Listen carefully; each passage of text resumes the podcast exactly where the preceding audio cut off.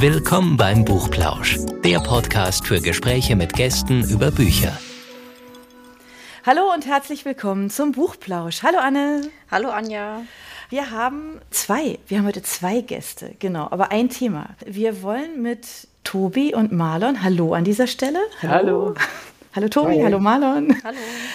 Genau, wir wollen mit euch über, ähm, über etwas sprechen, was ihr ins Leben gerufen habt und was uns sehr neugierig gemacht hat, nämlich den queeren Kanon. Genau, und jetzt dürft ihr mal sagen, als allererstes, bevor wir auf eure Personen eingehen und was, was ihr eigentlich sonst so macht, was versteht man eigentlich genau darunter? Was ist denn das, was ihr da ins Leben gerufen habt? Was macht ihr denn da? Das ist auch eigentlich so ein bisschen die Ausgangsfrage. Also der queere Kanon hat ein Fragezeichen hinter sich, weil er sich mit der Frage beschäftigt, was ist eigentlich queere Literatur, was gehört zu ihr, mhm. welche Muster, welche Genres, auch welche Stereotypen vielleicht in welche Traditionen, weil mhm. das Queere an sich ja eigentlich dafür bekannt ist, dass es ungreifbar sozusagen ist. Es entzieht sich dem Zugriff, auch mit Absicht, das ist ja auch das, das Spannende mit dabei.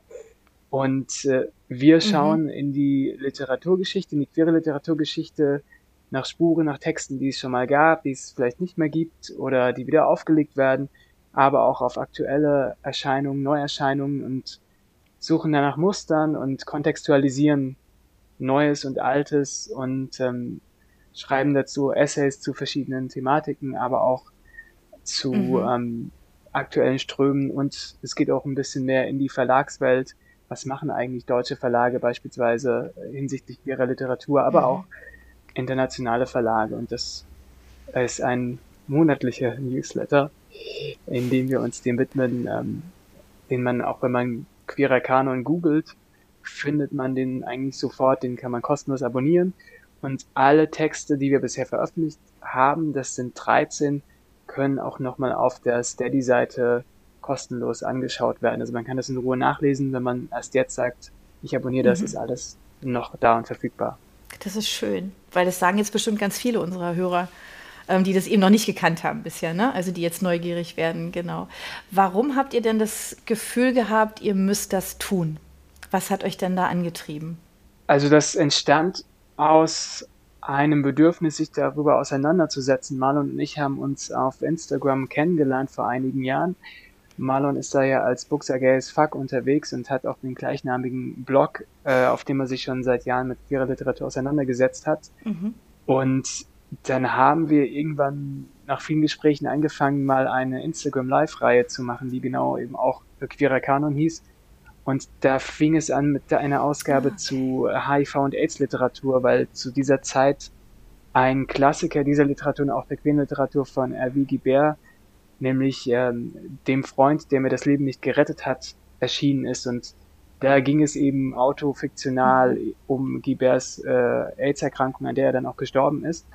Und dann haben wir uns damit auseinandergesetzt, was ist das eigentlich für eine Literatur, die vor allem Mitte der 80er bis Mitte der 90er erschienen ist und von denen viele AutorInnen eben auch nicht mehr leben, weil sie an AIDS dann gestorben sind, die mhm. aber ja ganz wichtig ist und von der ähm, vieles nicht mehr verfügbar ist weil eben niemand mehr drauf geguckt hat und die jetzt so ein bisschen in den letzten Jahren wieder hervorgeholt und neu entdeckt wird. Und das war so der Ausgangspunkt. Das hat dann relativ viel Interesse erweckt und dann haben wir gemerkt, dass dieses Live-Format zwar ein schönes ist, aber dass es sich als Newsletter gerade beim Thema Literatur einfach sehr viel mehr nochmal anbietet, weil man dann auch keine Grenze sozusagen hat. Ein Live-Format äh, bedeutet ja immer so, nach einer Stunde ist auch die Geduld oder die Aufnahmefähigkeit der Menschen vorbei und auch das, was man selbst noch zustande zu leisten imstande vielleicht ist. Ähm, und da ist der Newsletter eine bessere Wahl. Wie kommt ihr denn zu den Büchern, die ihr dafür auswählt? Weil, also klar, bei der AIDS-Literatur ist jetzt meistens direkt klar, um was es geht, aber ich finde, man sieht nicht direkt allen Büchern direkt an, dass sie queere Themen behandeln. Wie werdet ihr denn auf die aufmerksam? Unterschiedlich. Ähm, oft ist das äh, ein Zufallsfund. Also manchmal werden diese Texte auch in äh, queeren Büchern ähm, erwähnt. Ähm, das ist vor allem in den Klassikern so, dass sie irgendwie aufeinander Bezug nehmen und äh, die ProtagonistInnen ähm, das auch als äh, Teil ihrer Identitätsbildung erwähnen. Zum Beispiel ähm, in Fun Home von Alison Bechdel, die macht das äh, sehr intensiv in ihrem ähm, Graphic Novel. Und ähm, ganz oft findet man auch in ähm, alten Verlagsprogrammen ähm, da nochmal echte Schätze. Also so mache ich das sehr oft. Und ähm, auch, was auch gut funktioniert, ist ähm, alte Sekundärliteratur nochmal durchgehen. Da findet man sehr oft Texte, die heute überhaupt nicht mehr aufgelegt und veröffentlicht werden, aber da noch intensiv besprochen wurden. Und da sieht man, okay, es gab mal eine Tradition, aber die ist dann irgendwann abgebrochen und ähm, aber die Informationen dazu sind tatsächlich noch vorhanden. Man muss hier einfach nur ausgraben. Nur ist gut. Ähm, über welche Zeiträume reden wir denn, wenn du von Klassikern sprichst oder eben sagst, also wie weit geht ihr zurück? Also eigentlich muss man an den Beginn der Literaturgeschichte gehen, also ans Erzählen an, an Sappho ähm, schon. Also wir müssen Jahrtausende zurückgehen. Also dass es in Shakespeare gibt es definitiv queere Figuren, queere Stränge, das ist alles da und das ist auch schon lange da gewesen. Es ist nur wie zum Beispiel es auch bei vielen vergessenen ähm, Autorinnen der Fall ist. Es wurde nicht rezipiert, es wurde nicht thematisiert und es wird auch bis heute in dem, im Schulunterricht zum Beispiel gar nicht rezipiert. Also es wird, werden Shakespeare-Dramen gelesen und man liest das und denkt, okay, da geht es um, um, um Genderrollen, das sind, das sind queere Figuren, da geht es eventuell auch schon um eine Form ähm, des Transseins, äh, die aber nicht thematisiert wird, weil der Fokus des Lehrplans ein, ein anderer ist. Ich muss sagen, bei dem Begriff Kanon musste ich auch irgendwie direkt daran denken. Also so ein bisschen dieses angestaubte, nur von alten weißen Männern geschriebene Literatur, die man gelesen haben sollte. Ähm, versucht ihr dann quasi auch den Begriff so ein bisschen ähm, umzudeuten, also ihn wieder für euch zu gewinnen? Also Kanon ist, glaube ich, aber auch kein, es gibt ja nicht den einen Kanon. Eigentlich ist mittlerweile mehr oder weniger klar, es gibt mehrere Kanones und ähm, ich glaube, das ist auch so ein bisschen das Problem, dass wir uns im Westen ähm, ja für das Zentrum der Welt halten und gar nicht begreifen, dass es auf anderen Teilen der Welt auch einen Kanon gibt und da sehr viele Werke, die wir mhm. für ähm, Weltliteratur schlechthin halten, überhaupt keine Rolle spielen. Und ähm, Deswegen, mhm. ich glaube, äh, der Kanon ist gar nicht so abgestaubt. Ähm, ich glaube, der hat schon, der macht Sinn, vor allem auch für die Lehre, ähm, weil er Literatur in irgendeiner Form mhm. greifbar macht und auch äh, Tradition ermöglicht, aber er sollte nicht als das Nonplusultra äh, gelten. Und er muss immer wieder überarbeitet, umgewälzt und neu gedacht werden. Und ich glaube, dass es vor allem in ähm, Zeiten des Internets, wo es äh, Listen gibt, die einfach ganz spontan verschoben werden können, ähm, mhm. einfacher geht und äh, neue Möglichkeiten eröffnet. Ja, und der Kanon ist für uns ein Prozess. Also der ist nie abgeschlossen und der ist immer im Werden. Und ähm, der ist ja auch häufig auch als Machtinstrument genutzt und benutzt und dem soll sich quasi auch unser queerer Kanon so ein bisschen widersetzen. Und es gibt von einem mhm. deutschen Literaturwissenschaftler, der heißt Adrian Daub, der ähm, lehrt in den USA an einem dieser Ivy League Unis, glaube ich. Der hat auch so ein Buch über Cancel Culture letztens geschrieben. Der hat mal ganz schön gesagt, dass quasi die Praxis eines queeren Kanons eigentlich eine Kanon-Community sei, nämlich so eine Gemeinschaft, die sich erst durch den Kanon selbst konstituiert und sich gegenseitig signalisiert, dass es sie gibt und damit vergewissert. Und das ist so ein bisschen auch einer der Ausgangspunkte, die wir, den wir genommen haben, nämlich, dass es auch eine Art ist, sich seiner Identität schlussendlich zu versichern oder zumindest die repräsentiert zu sehen und es in diesem Identitätsbildungs-, Informationsprozess auch ein ganz wichtiger Moment sein kann. Und deswegen ist der Kanon schon auch sehr wichtig, gerade glaube ich, in der Schule und in der dort gelesenen Literatur. Das hat ja auch Nicole Seifert in ihrem Frauenliteraturbuch ähm, vor zwei Jahren relativ eindrucksvoll auch aufgemacht, quasi, was das eigentlich bedeutet und was bedeutet, dass wenn dort Stimmen nicht enthalten sind und wie weit das dann geht, auch bis mhm. in unser, bis in die Feuilletonistinnen und so weiter, die das dann alles nicht gelesen haben und dadurch eben die Referenzen gar nicht kennen. Und wir wollen so ein bisschen auch als hehres Ziel quasi versuchen, so ein paar Referenzen offen zu legen und hoffen darüber ins Gespräch mit Menschen zu kommen. Und das, das funktioniert auch gut, dass wir dann eine Rückmeldung bekommen, weil wir sind natürlich auch nur zwei weiße, queer-schwule Cis-Männer und haben dadurch natürlich auch eine Position, die es auch ganz klar zu benennen gilt äh, und äh, die ähm, mhm. auch eine Position ist, die in den Diskurs gehen möchte und die quasi auch, auch andere Menschen einladen, mit uns in den Diskurs zu gehen, weil wir natürlich A nicht alles kennen ähm, und B auch nicht uns in jede Position automatisch hereinsetzen können, aber diese Offenheit unbedingt mitbringen. Ist das der Grund, warum ihr ähm, den Kanon eben auch so als ähm, Community-Projekt betrachtet? Also, dass eben nicht nur ihr zwei alleine seid, sondern dass es da einen Austausch gibt? Genau, also queer ist ja sowieso, das schenkt ja schon so eine Pluralität hinter. Deswegen, wir beide können gar ja. nicht die ganze Bandbreite abdecken, die ähm, queer beinhaltet. Ähm, das setzt im Grunde voraus, mhm. dass da noch Leute mit an Bord kommen und ähm, mit uns in den Diskurs gehen. Und wie findet der statt? Bisher via E-Mails, also man, wir kriegen E-Mail-Rückmeldungen, ähm, aber auch ähm, diese DMs bei Instagram. Ähm, dann bekommen wir von Verlagen teilweise Rückmeldungen. Wir haben vom ähm, Börsenblatt des Deutschen Buchhandels, die haben uns wahrgenommen und ähm, haben uns da mal interviewt und da kommt dann immer mehr in den, also es, es steigert sich immer mehr und ähm, dann geht viel so bilaterale Kommunikation davon aus, dass uns Menschen fragen, könnt ihr uns was empfehlen oder habt ihr das und das gelesen? Und so der, der hehre Wunsch ist, dass wir in der Zukunft es äh, dann auch schaffen, quasi andere GastautorInnen mit reinzunehmen und eventuell das auch über, über Förderung mal machen, weil man kann ja auch Fördertöpfe ähm, anvisieren und das ist was, was wir mhm. ähm, gerne machen, ja. weil wir möchten auch, dass mhm. andere Stimmen dann quasi auch dafür den zumindest einen Unkostenbeitrag bekommen. Weil ihr kennt das alle auch, kreative Arbeit ist häufig prekär und ähm, im queeren Rahmen oft noch mehr und das ist was, was uns ja. sehr wichtig ist, dass ja, wenn wir ähm, wir möchten gerne andere Stimmen auch featuren, aber wir möchten, dass auch die ähm, wir die dafür auch dann irgendwie entlohnen können oder könnten, damit es auch ähm, auf der Ebene fair ist.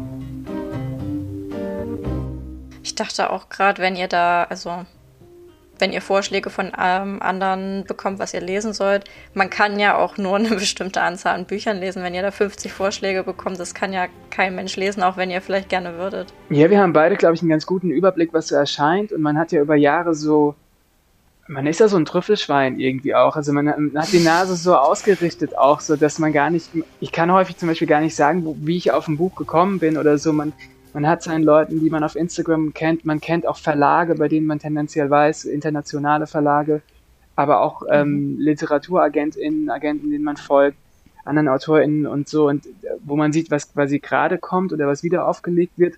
Und dadurch, dass man Historisches liest und dann eben auch immer in die Referenzen guckt, erweitert sich das so. Und dann haben wir beide, glaube ich, auch im Studium sehr viel Queer Studies gemacht und gelesen, weil das eben glaube ich, für viele queere Menschen sehr wichtig ist, ähm, das dann einfach zu machen, um, um, um in die eigene Geschichte reinzusteigen. Und dadurch erweitert sich das immer und dann kommt eben auch noch einiges von außen an, an, an Tipps heran. Und ähm, dann guckt man eben, was, was passt für einen selbst auch gerade. Es gibt vielleicht AutorInnen, wo man sagt, okay, das liest man jetzt weniger. Es, es gibt sicherlich auch Genres, die jetzt bei uns bisher nicht so aufgetaucht sind, sei es diese Young Adult Romane beispielsweise. Das ist was, was bei uns bisher noch nicht so mhm. Platz eingenommen hat, weil das was ist, was in unserem Lesen bisher noch nicht so sehr stattgefunden hat. Mhm. Ja, gut, ist ja auch Geschmackssache. Ne? Also man muss ja auch nicht alles mögen, also definitiv nicht. Aber ähm, ich finde es ja ganz spannend. Also ähm, da nochmal für mich jetzt mal so einen Schritt zurück ähm, Richtung Schule auch. Ähm, ich nehme jetzt einfach mal an, dass ihr das da wahrscheinlich auch schon vermisst habt, ähm, weil, also ich erlebe das jetzt tatsächlich so bei meinen Kindern, das ist irgendwie ganz klar, was da im Deutschunterricht drankommt, ja, und was so 10., 11., 12. halt da jetzt ähm, sich abspielt. Und ich vermisse da jetzt schon wirklich, also sowieso schon mal per se ganz viel, ja, weil man kann natürlich nie alles behandeln, ist auch klar. Aber so der Blick in die Welt hinaus, ganz generell, also mal wirklich ganz allgemein, der fehlt für mich, finde ich schon. Also da, da gibt es einen großen Auftrag, ja, finde ich, äh, was man da verändern muss, damit die Kinder halt auch ähm, oder dann die Jugendlichen, damit die halt eben auch diese Offenheit halt mitnehmen, ja, die ja nicht jeder jetzt von zu Hause mitbringt, sondern dass sie das lernen, halt eben offen zu sein, ja, für die verschiedensten, ja, ähm, Bücher, die es auf der Welt gibt. Ähm, und du hast ja vorhin gesagt, es ist schon wichtig einfach. Ihr, habt, ihr seht da ja auch so einen Auftrag. Ähm, Habt ihr da gemerkt, dass sich da in den letzten Jahren, irgendwie, also zumindest in den Gesprächen, bis sich wirklich jetzt mal in der Schule was ändert, das dauert, das wissen wir ja, ne? aber, aber so ein bisschen so, dass sich in den Gesprächen, in der Aufmerksamkeit, dass sich da etwas ändert? Auf jeden Fall. Also ich ähm, würde schon meinen, dass der Diskurs ähm, definitiv äh, um einiges sensibler geworden ist und man merkt das ja auch ähm, mhm. an den ganzen Debatten um ähm, Diversität im Literaturbetrieb und ähm, in der Literaturvermittlung. Ähm, dass da das Bedürfnis da ist, was zu ändern, aber auch, dass ähm, tatsächlich die Menschen selber sagen, wir wollen diversere Literatur lesen, gibt sie uns. Ähm, ähm, wir, mhm. wollen die wir wollen die Welt, wie wir sie um uns herum erleben, auch in der Literatur wiederfinden. Und ähm, mhm. ich glaube schon, dass es das gibt. Ähm, das aber wie du schon gesagt hast, bis sich da was ändert, ähm, ich glaube, das ist noch ein langer Weg. Und ich glaube auch, dass das ein Prozess ist, der sich stetig anpassen muss. Also ich glaube, da werden wir nie fertig sein. Ja, aber gleichzeitig ist es manchmal so eine Sache, dass, also ich habe vor 15 Jahren äh, mal neben dem Studium Batalier gearbeitet und damals gab es keinen Tisch mit queerer oder LGBT oder schwul-lesbischer Literatur. Und heute gibt es das in, in vielen der Großbuchhandlungen selbstverständlich und es gibt eigentlich, zumindest hier, klar, ich lebe in Berlin, das ist natürlich nochmal eine besondere Situation, aber ähm, hier hat eigentlich fast jede Buchhandlung selbstverständlich queere Literatur und die steht auch nicht mal mehr in einem eigenen Regal, sondern die ist einfach vollkommen gleichberechtigt einsortiert in. Das, das wollte ich gerade sagen. Ja, genau. Das ist ja das Ziel, oder? Das ist eben kein Extratisch, ja, sondern warum? Aber der ja? Extratisch in einer, in einer okay. großen Thalia-Filiale beispielsweise schafft äh, dann auch nochmal eine Sichtbarkeit für also die Menschen, die nach den Titeln suchen oder sie wissen sowieso, wo sie sie finden, mhm. oft oder die gucken online und so weiter. Aber die, die sich damit weniger auseinandersetzen, die sehen das dann und das macht, glaube ich, schon einfach durch diese Exposition etwas mit denen. Und wie Marlon schon sagt, ist das ein Prozess. Also es wird deutlich mehr verlegt, das muss man auch sagen. Also als ich als schwuler Teenager, ich bin nicht in die örtliche Buchhandlung gegangen und habe mir ein äh, explizit schwules Buch gekauft, weil ich dann wusste, dass das wie ein Outing im kleinen Ort. So, das konnte ich mir quasi nicht, nicht leisten. Und mhm. ich wusste, in der Bücherei habe ich zwei, drei Titel gefunden und dann hat die aber so ein neues Verschlagwort ins System eingeführt und dann stand Homosexualität auf einmal hinten auf dem Buchrücken drauf. Und ich weiß, das war gut gemeint, aber für mich hat das dann dazu geführt, dass ich diese Bücher de facto nicht ausleihen konnte, weil ich wusste, dass ja. das dann zu Hause zu Fragen führt. Das, äh, und das mhm. ändert sich schon, habe ich das Gefühl. Und das hat aber auch viel natürlich mit der Digitalisierung zu tun, da es ganz andere Zugriffe auch gibt auf diese Titel und auch auf die Informationen, die man braucht, um die zu identifizieren und zu finden. Ihr habt ja auch vorhin gesagt, ihr guckt viel auf ausländische Verlage. Habt ihr das Gefühl, dass die schon ein bisschen weiter sind?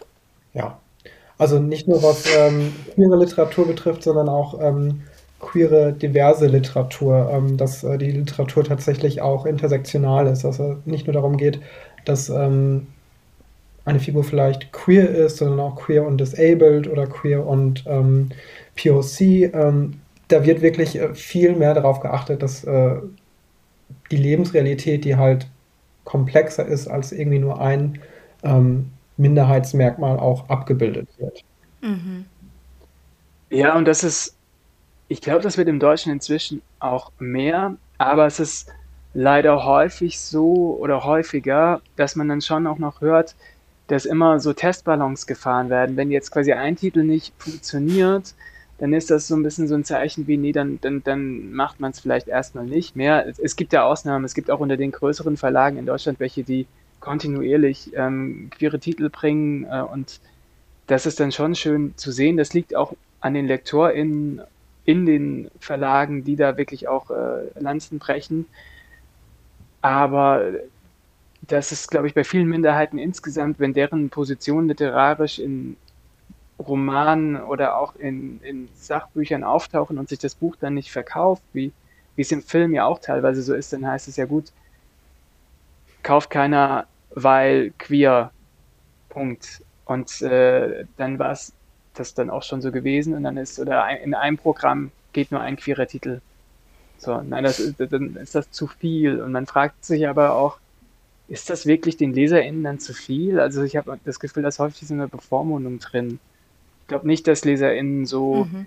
ignorant sind und so empathielos, weil wer, wer wirklich Romane oder aber auch Sachbücher, wer liest und lesen will, der möchte ja andere Perspektiven einnehmen als die eigene. Und der, diejenige genau. ist ja offen genau dafür.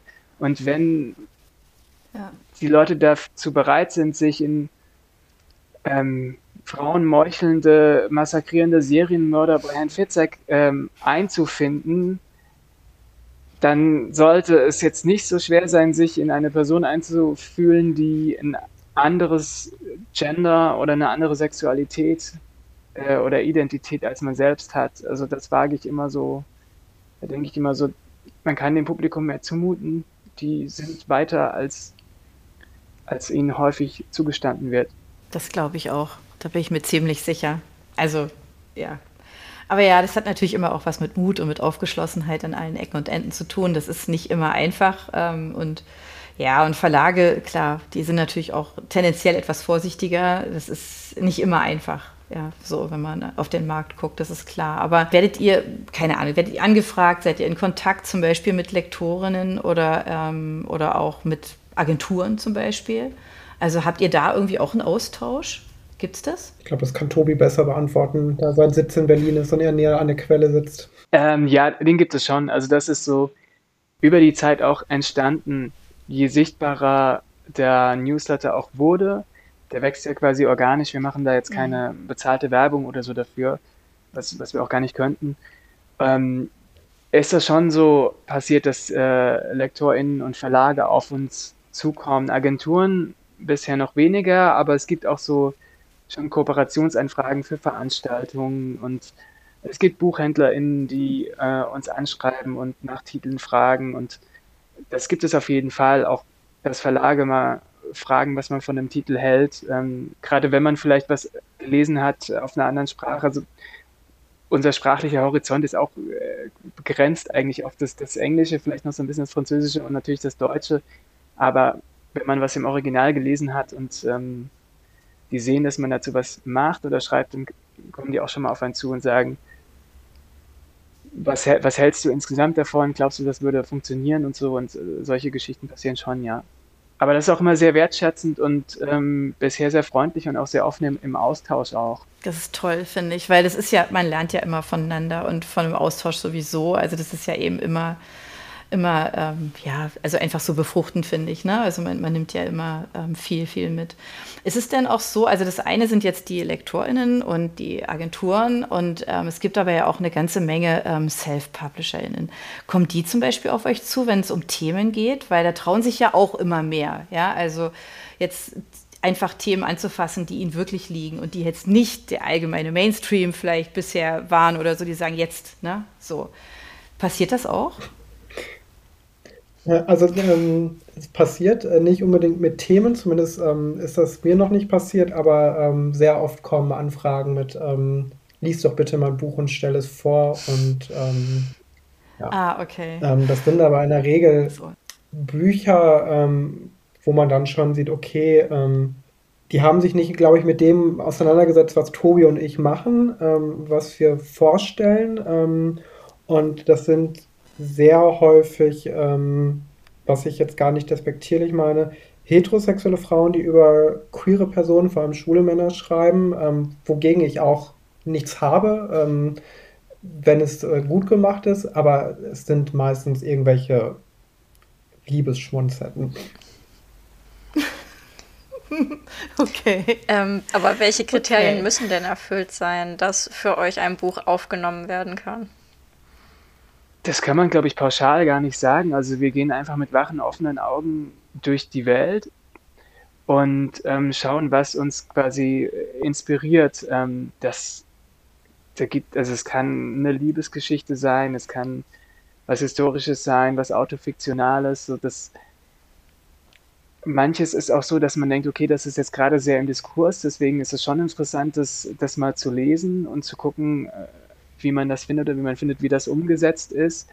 Aber ähm, generell wäre für mich zum Beispiel auch ein, ein äh, geself-publishedes Buch interessant, wenn ich finde, das macht was Eigenes literarisch und das ähm, ist auch gut umgesetzt, weil viele heutige bekannte oder zumindest innerhalb der queeren Literatur etwas bekanntere Stimmen kamen oder kommen ja auch aus dem, dem Self-Publishing, weil einfach jahrelang niemand sie auflegen wollte. Deswegen ist das natürlich auch immer eine Frage, wenn, wenn ich auch solche Anfragen bekomme, denke ich immer häufig so, ach, ich, wer bin ich zu sagen, du, ich habe da gerade keine Zeit für oder so, weil ich mir denke, okay, die Person hat da so viel Herzblut, so viel Zeit, so viel Kreativität auch reingesetzt und ähm, möchte jetzt natürlich auch gucken, dass sie da eine, eine, Aufmerksamkeit für bekommt und dass das Leute im Idealfall lesen.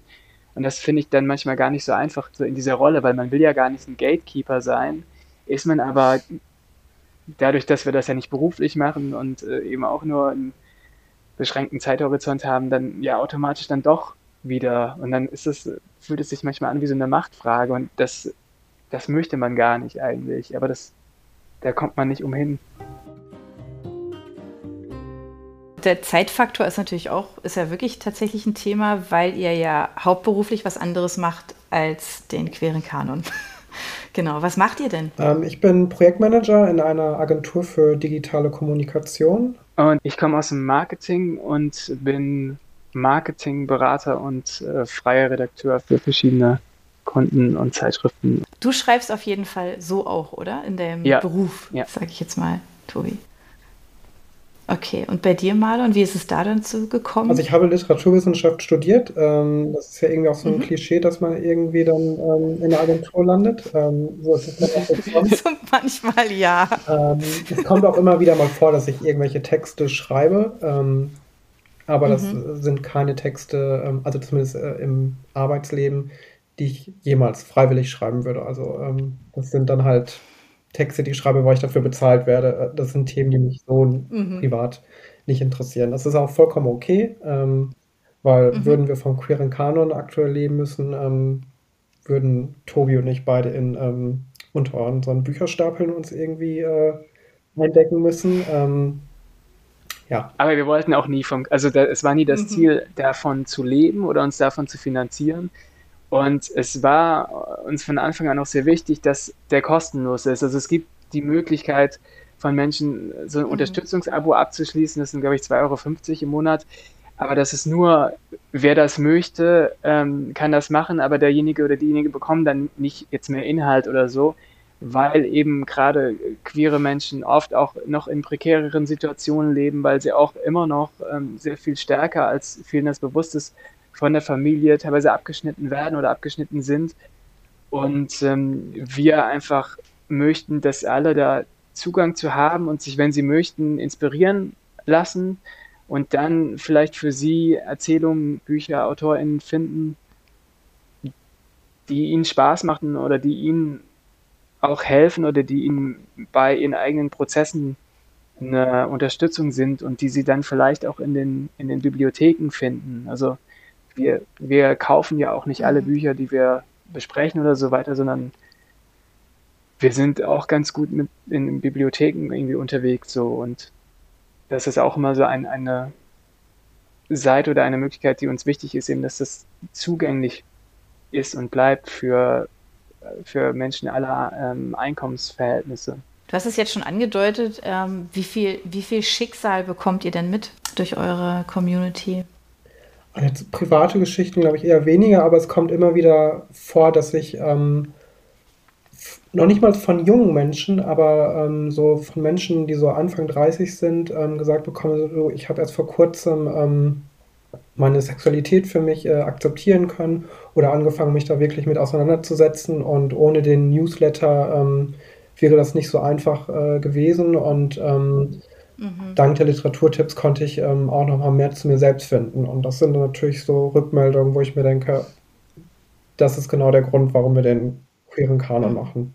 Das kann ich bestätigen, dass es auch, was das, gerade was das Alter angeht, interessant, dass es eher, ähm, also ich bin 36 und das ist so auch eher quasi mein Alter plus ist von Menschen, von denen diese Rückmeldung kommt, weil ich glaube, dass die Generation unter uns, die, die Gen Z, dass die wahrscheinlich nochmal, ich will gar nicht sagen, in einer anderen Selbstverständlichkeit aufwächst, weil das ist das, was man medial vielleicht denken mag und was man vielleicht auch urban denken mag, aber die Diskriminierung ist immer noch stark und man sieht ja auch die, die rechten Ränder erstarken auch in den Nachbarländern. Aber die haben, glaube ich, nochmal durch TikTok und durch die ganzen Netflix-Serien mit Content etc. ein reichhaltigeres Angebot an Identifikationsmöglichkeiten und auch an Identifikationsmöglichkeiten gerade von, von, von jüngeren oder von Menschen, Figuren und Charakteren in ihrem Alter. Und ich glaube deswegen, dass das ein Grund wahrscheinlich auch ist, warum das ähm, vor allem Menschen unseres Alters und ein bisschen älter sind, die äh, auf dieser Ebene dann sich auch zurückmelden. Ich habe auch mal das Gefühl, dass es inzwischen so ein bisschen aufgehoben wird, ähm, diese Beschränktheit, wenn man aufwächst. Besonders wenn man jetzt in einem ländlichen Gebiet aufwächst, hat man halt das eine Umfeld, wirklich nur das eine, das kennt man und mehr nicht. Aber durch die Digitalisierung ist halt so, dass man so viel mehr Blickwinkel sehr einfach zugänglich hat. Und ich denke mal, das wird halt auch einen Ausschlag geben. Ja, der Raum erweitert sich so um den virtuellen und dadurch ist alles, also eigentlich sind wir ja sowieso komplett durchdigitalisiert so in, ja. in unserem Alltag. So ist es immer, wenn, wenn Leute sagen, ja, und dann ähm, kommt noch die Digitalisierung dazu, denkst du, nee, die, die ist doch schon da. Wir bewegen uns doch da schon drin. Wir haben sie doch in der Hosentasche. Wir können doch gar nicht ohne. Was habt ihr denn ähm, noch für Pläne für die Zukunft? Du hattest schon angesprochen Gastautoren, aber habt ihr noch andere Pläne? Verschiedenste, die alle sozusagen in der Mache sind. Also wir wollen vor allem verstärkt ähm, Interviews ähm, auch in den Kanon einfließen lassen, sowohl mit ähm, Verlagen als auch mit AutorInnen, ähm, LiteraturvermittlerInnen, ähm, vielleicht auch BuchhändlerInnen. Es gibt ja auch noch ein paar wenige äh, queere Buchläden in Deutschland. Ähm, das sind alles Sachen, die wir machen wollen. Genau, also wir haben ein paar AutorInnen, mit denen die Interviews quasi schon anstehen. Wir haben längerfristig die Idee von Veranstaltungen. Also es gibt de facto drei Veranstaltungen, die relativ gut konzeptioniert sind, die wir, glaube ich, relativ schnell umsetzen könnten, rein von der Thematik her und wie der Abend funktionieren würde und wen man dafür einladen würde. Aber dafür ähm, bräuchten wir eben dann noch Förderung. Das wäre dann was fürs, fürs nächste Jahr. Aber da gibt es auf jeden Fall ähm, Themen und auch irgendwie den Wunsch, das dann auch in den, an den richtigen Orten ins Gespräch zu bringen. Aber nicht, nicht nur mit AutorInnen und äh, VerlegerInnen und LektorInnen, sondern auch mit LeserInnen und Leuten aus der, aus der Praxis. So, das sind so ein paar Wünsche, die auf jeden Fall irgendwann hoffentlich ihren Weg in die Realität finden. Das klingt nach was Größerem. Da habt ihr anscheinend was Tolles vor. Ja, wir, wir hoffen es. Nee, ich. ich äh, weiß nicht drüber reden, oder möchte es nicht, äh, aber.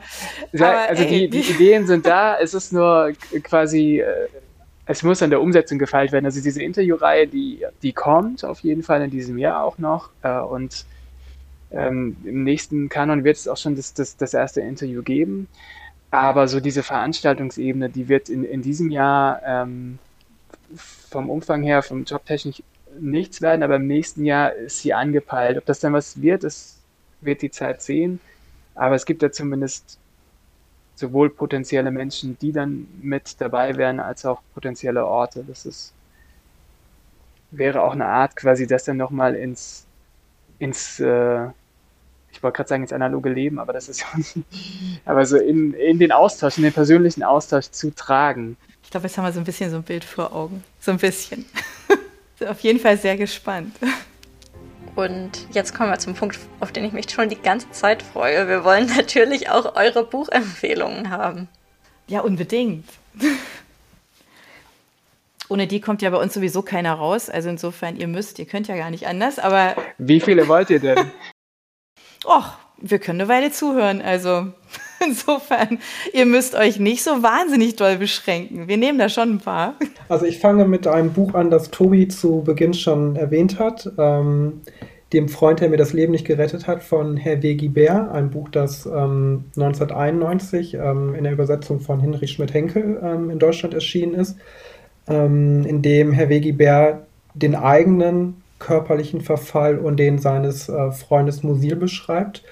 Ähm, es ist ähm, Autofiktion und niemand hat so radikal das eigene Leben in Fiktion verwandelt wie Herr Vegi Bär, vielleicht noch Annie Ernaux. Das ist ein Buch, das damals für sehr viel Furore äh, gesorgt hat, ähm, weil es eines der ersten Bücher gewesen ist, ähm, das zum einen so offen über AIDS geschrieben hat, als auch dass ähm, Guibert, ja, ich sage das mal in Anführungszeichen, so dreist gewesen ist, über ähm, den Tod von Michel Foucault zu schreiben, ähm, weil der sehr schnell als die Person hinter Musil zu erkennen gewesen ist. Und das Buch ist dankenswerterweise ähm, vorletztes Jahr im August Verlag neu ähm, aufgelegt worden und seitdem auch wieder im Buchhandel erhältlich.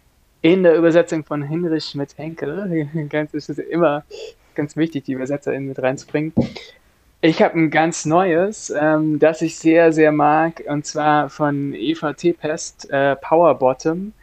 Das ist im März Verlag erschienen und das sind ähm, sechs Essays und ein Interview.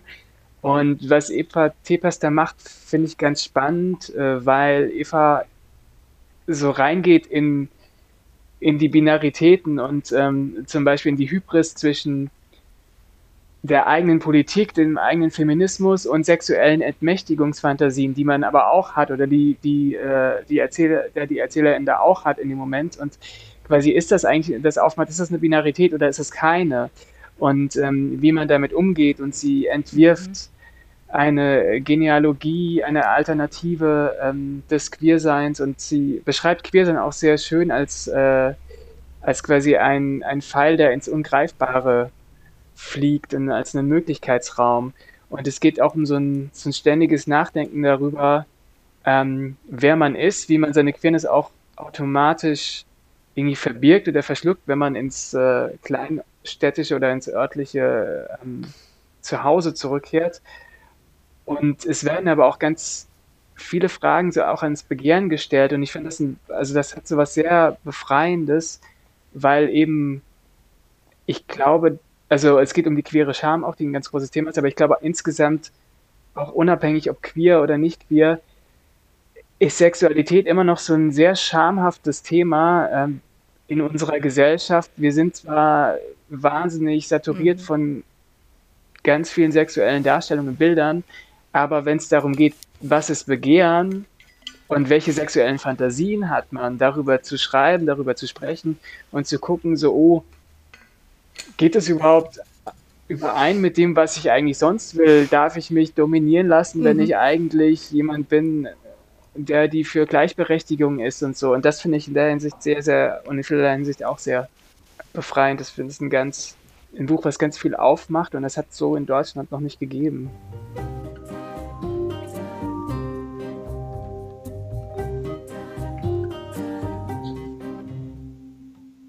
Dann mache ich weiter mit ähm, It Swim Two Boys von Jamie O'Neill. Ähm, das Buch ist auf Deutsch unter dem Titel Im Meer zwei Jungen, ähm, zuerst im Luchterhand Verlag und dann in einer Neuauflage im Albino Verlag erschienen. Ich kann jetzt aber leider nicht den Übersetzer nennen, ähm, weil ich das Buch auf Deutsch nie gelesen habe. Ähm, aber ich habe gehört, dass sie sehr, sehr gut sein soll.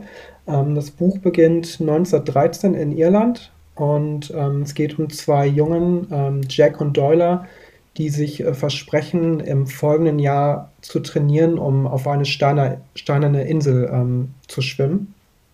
Und ähm, die Handlung äh, bewegt sich dann auf das Jahr 1914 zu, also auf ähm, den Zeitpunkt, wo die Osterrevolution ähm, in äh, Irland beginnt, also gegen die Kolonialherrschaft der Briten.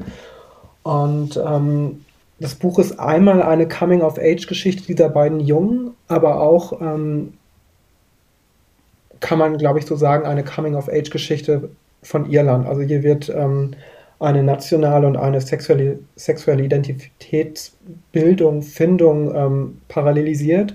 Und ähm, das Buch ist echt ein echter Schmöker. Also es ist sehr, sehr dick ähm, und es ist in einer Sprache geschrieben, ähm, die sich kaum irgendwie vergleichen lässt. Ähm, es ist zugleich sehr altbacken, dann aber auch wieder sehr verspielt, sehr lyrisch. Ähm, es kommen Begriffe vor, die man nur in alten Wörterbüchern ähm, findet. Also ich möchte nicht der Übersetzer gewesen sein. Ähm, und ähm, ja, es ist das Buch, was ich mir wünsche. Ähm, ich hätte es mit äh, 17, 18, 19 Jahren lesen können. Ähm, ich habe es erst mit Ende 20 ähm, entdeckt, aber ja, ich glaube, das Buch hätte mir damals das Leben sehr viel einfacher und sehr viel schöner gemacht. Klingt mega gut und auch Respekt, dass du es in, im Original dann gelesen hast. Ja. Es war ein Kampf, ähm, aber ich hab's, äh, ich hatte Urlaub. ich habe es auch gerade gedacht. Ich so, oh, ja, das klingt nicht so ganz einfach, so leichtgängig, ne? Aber ja. Ich habe noch eins, was äh, Marlon auch sehr mag, das weiß ich, und das äh, heißt äh, in der deutschen Übersetzung Tänzer der Nacht und das von Andrew Holloran. Im Original heißt Dancer from the Dance, das ist von 1978. Das ist mit eines der schönsten Bücher, das ich kenne von der Prosa her. Und, und zwar geht es darum, dass es erzählt am Anfang quasi wie von so einem griechischen Chor von zwei bissigen Drag Queens, die quasi ähm, rückblickend auf diesen Sommer erzählen. Da gibt es, gibt es eine Figur, einen Mann, der unfassbar schön ist und alle wollen sie ihn haben. Und es ist, spielt in New York quasi kurz vor AIDS und natürlich wusste man damals noch nicht, dass AIDS kommt, äh, weil es ja 1978 ist. Aber es ist wie so ein Schwanengesang auf ähm, dieses hedonistische, schwule New York, äh, wo es diese großen Partys gibt, wo man nach Fire Island dann fährt am Wochenende und sich da in der Sonne dem Sex und äh, dem ähm, Tanz und einfach dem, der Bacchanalien hingibt. Und ähm, dieser Mann ist äh, das Begehrensobjekt aller sozusagen, bis er irgendwann sich entzieht und es ist so voller Sehnsucht und es ist so wahnsinnig, wie so ein Gesellschaftsroman. Es ist wie so der, der schwule Henry James, könnte man fast sagen. Und es ist äh, sehr, also von den Bildern auch, es ist ein selten schönes Buch, was leider im Moment noch nicht mehr auf Deutsch, also es ist ähm, archivarisch zu haben und das auch relativ gut. Es ist damals im Bruno Gmünder Verlag erschienen, den es nicht mehr gibt, äh, was auch ein, ein schwuler Verlag war. Ähm, aber es gibt im Moment keine aktuelle Ausgabe, ähm, aber man kriegt das noch ganz gut und es ist wirklich auch eines dieser Bücher, auf das sich, glaube ich, ganz viele, ähm, zumindest ähm, amerikanische AutorInnen beziehen. Ich glaube aber auch, dass das ein Buch ist, was gute Chancen darauf hat, ähm, neu aufgelegt zu werden, gerade weil er auch in den USA aktuell ähm, regelmäßig neu aufgelegt wird. Also auch die Bücher im Original sind teilweise nur noch antiquarisch zu erhalten. Ähm, aber Tänzer der Nacht kommt jetzt mit einem neuen Vorwort von Gus Greenwell raus, dem Autor von ähm, Was zu dir gehört und ähm, Reinheit. Und ich kann mir vorstellen, dass das ähm, Anlass sein könnte, auch für deutsche Verlage da nochmal einen Blick drauf zu werfen. Mhm. Kann ich mir auch gut vorstellen, wenn ihr das so schildert, ja. Es gibt noch eins, das darf ich immer nie vergessen, weil ich das so großartig finde. Das ist das gibt's leider bisher nur auf Englisch, deswegen man möge es mir verzeihen, wenn ich gerne Englisch liest, hört jetzt einmal weg. Das heißt ähm, Paul Takes the Form of a Mortal Girl von Andrea Lawler und das ist ein sexpositiver, wunderbarer Roman über eine Transfigur, der die ein Gestaltenwandler ist. Ähm, und das ist aber keine Fantasy oder so, nur das einzig Fantastische in diesem Roman ist, dass diese Figur, dieser Paul, ähm, die Gestalt auch einer Frau annehmen kann und die, Paul kann seinen Penis größer machen und kleiner, Paul kann seinen Körper anpassen nach dem Wünschen und dem, Begehren der Menschen um ihn herum, die ihn begehren. Er kann unfassbar schön durchtrainiert sein, er kann aber auch dick sein, er kann Frau sein, er kann Mann sein. Ähm, es überwindet quasi Geschlechtergrenzen und dann reist Paul so ein bisschen durch die USA und macht Stationen an verschiedenen Orten. In, in Chicago, in Boys Town, im, im queeren Viertel ist er unterwegs, aber auch ähm, dann ist er eine Zeit lang als Frau mit einer anderen Frau zusammen und ähm, geht er auf ein lesbisches Festival wo aber dann Transmenschen exkludiert werden, was auch auf äh, wahren Begebenheiten tatsächlich beruht und wo er dann auch ähm, wieder verschwindet. Und das ist so ein ganz, also ein ganz toll erzählter, lebenssatter Roman mit unfassbar guten Sexszenen. Das sind, das ist, also Andrea Lawler kann wahnsinnig gut Sex schreiben, auch Sex als ähm, nicht nur voyeuristisch, sondern Sex einfach als Teil der Handlung, als, als handlungstreibendes mhm. Moment. Und das ist sowas, was wir auch ähm, mhm. sowohl Marlon und ich schon verschiedenen Verlagen so angetragen haben, sozusagen, weil wir dachten, so, das, weil Andrea Lawler auch ist auch eine, eine äh, Transautorin und hat auch schon Blogs geschrieben, die auf deutschen Titeln veröffentlicht wurden. Deswegen wäre das sehr schön, wenn das äh, ein deutscher Verlag mal, mal übersetzen würde. Jetzt hoffen wir einfach mal, dass hier genügend Leute zugehört haben, ja, die euch da unterstützen, die, ja, die, die, dieses Projekt unterstützen würden. Ja, ja, wäre schön. Ja, sehr einzigartig. Ja, für mich klingt auch total spannend. Was für eine Idee. Ja, ja und, mhm. und so voller Lust. also, das ist auch so ein Roman, der so eine Lebenslust transportiert mhm. und auch so eine, so eine genuin queere Welt entwirft, die aber natürlich in der ähm, heutigen Welt verankert ist und so eine, so eine Heterotopie aufmacht und gleichzeitig aber auch ähm, den Raum öffnet. Und man kann, also ich finde, Paul ist einer der tollsten Charaktere, die ich in der Literatur in, in langer Zeit gelesen habe. Und das ist eine ganz, ganz spannende Idee auch.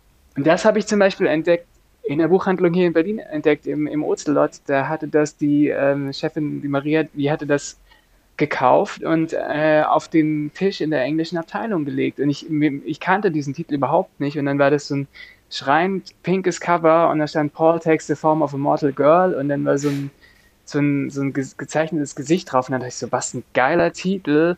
Und dann, was ein, was ein tolles Cover auch. Und äh, da war, war man irgendwie Cover und Inhalt sozusagen identisch großartig. Das heißt aber auch, wenn man jetzt euren Buchempfehlungen äh, mal so folgt, ähm, dass im englischsprachigen Raum schon mehr passiert, oder? Lest ihr viel auf Englisch? Jein. Ähm, ich glaube, dass auch in ähm, anderen Sprachen sehr viel passiert. Ich glaube nur, dass es einfach nicht übersetzt wird. Ähm, ich glaube schon, dass mhm. der amerikanische Buchmarkt super spannend ist. Ähm, also äh, sonst mhm. würden wir diese Bücher nicht vorstellen. Ähm, aber ähm, ich habe jetzt zum Beispiel ein Buch, was ich noch empfehlen würde, wäre Daddy Issues von Dino Peschut. Das ist letztes Jahr im Textrahmen Verlag erschienen, also ein kroatischer Autor. Ohne jetzt äh, so zu sehr auf den Inhalt einzugehen, aber ähm, das ist, wie gesagt, ein Buch in Kroatien erschienen, super spannend, ähm, kann eigentlich äh, jeder sich mit identifizieren. Also es ist jetzt nicht so speziell, dass ich sagen würde, das wäre für jemanden in Deutschland uninteressant, weil es aus äh, Kroatien kommt. Mhm. Aber ich glaube, es gibt allgemein diese Einstellung, dass ähm, zum Beispiel osteuropäische Literatur uns so fremd ist, dass das niemand interessiert. Und ich glaube, das ist das Problem, dass diese Literatur einfach nicht übersetzt wird. Es gibt super viel Spannendes, mhm. auch abseits des ähm, amerikanisch- und englischsprachigen ähm, Buchmarktes, aber es erreicht uns einfach nicht. Und da kann man es halt auch nicht im Original lesen. Wir können Schade. nicht alle mal eben Kroatisch lernen. Nee, das ist ja insgesamt beim Buchmarkt auch häufig so, dass der, der Fokus dann häufig eurozentrisch ist. Also es gibt natürlich inzwischen auch mehr aus Korea und, und aus Japan mhm. und aber auch was, was äh, viele afrikanische Länder angeht oder asiatische Länder, die sind sehr unterrepräsentiert. Und ähm, mhm. wir, also man bekommt Sachen mit, man, man sieht oder liest über Titel, die äh, da scheinbar was Besonderes sind.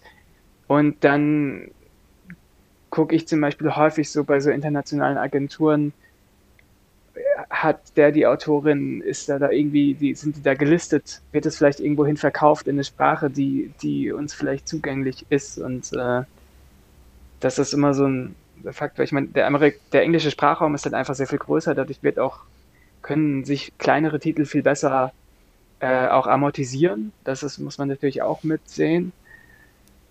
Aber ja, das, mhm. das ist so eine Sache, bei der man auch immer hofft, dass es da, dass da mehr kommt zumindest, weil da ganz große Entdeckungen zu machen sind.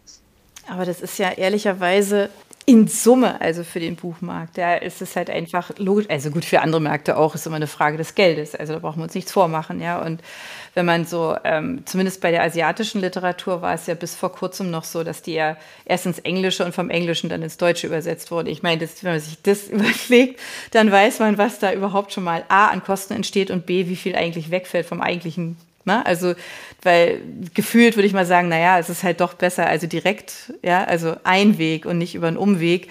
Ähm, sonst verliert man vielleicht einfach auch ein Stück an diesen Feinheiten, ne, was die Sprache betrifft und so.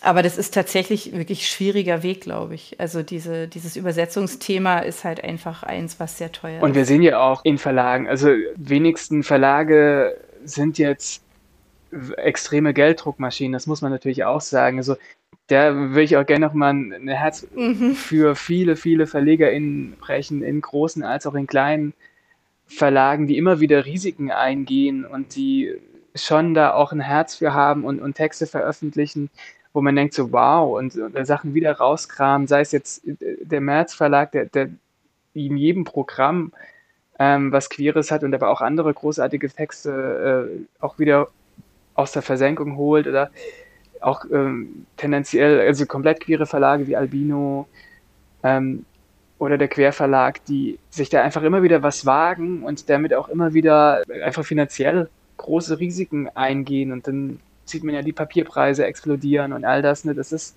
schon auch einfach ein großes, großes Wagnis, also ich setze ja vor allem bei den Neuerscheinungen auch so ein bisschen meine Hoffnung in die ähm, Gastländer der Frankfurter Buchmesse, ähm, weil wir haben da vorhin ja schon auch drüber gesprochen, dass aktuell auch tatsächlich dieser Wunsch, diversere Literatur zu machen, da ist und auch teilweise umgesetzt wird.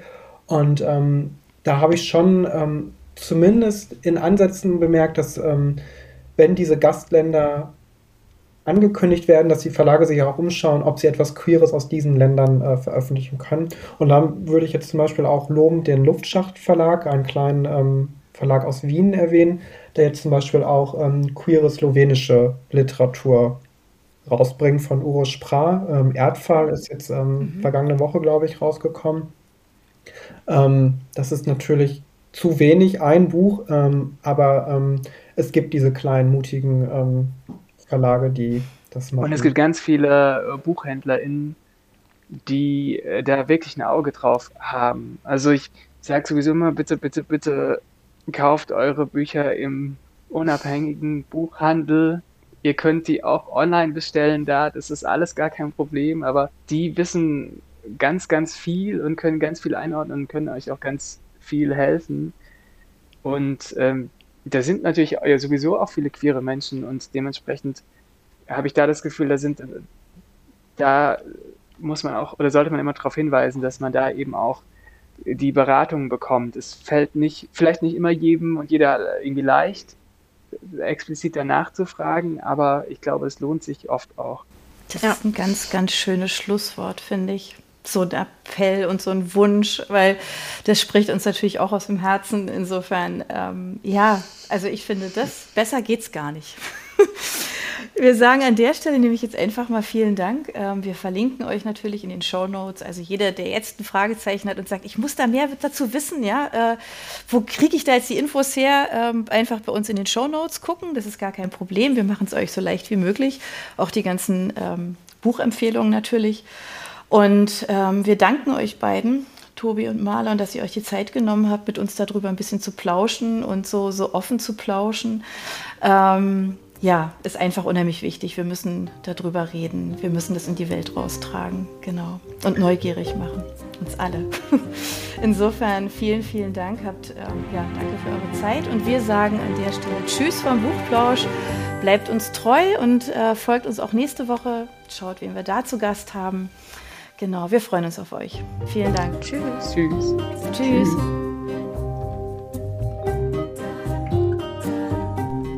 Für unsere Buchplauschhörer haben wir übrigens noch etwas ganz Tolles.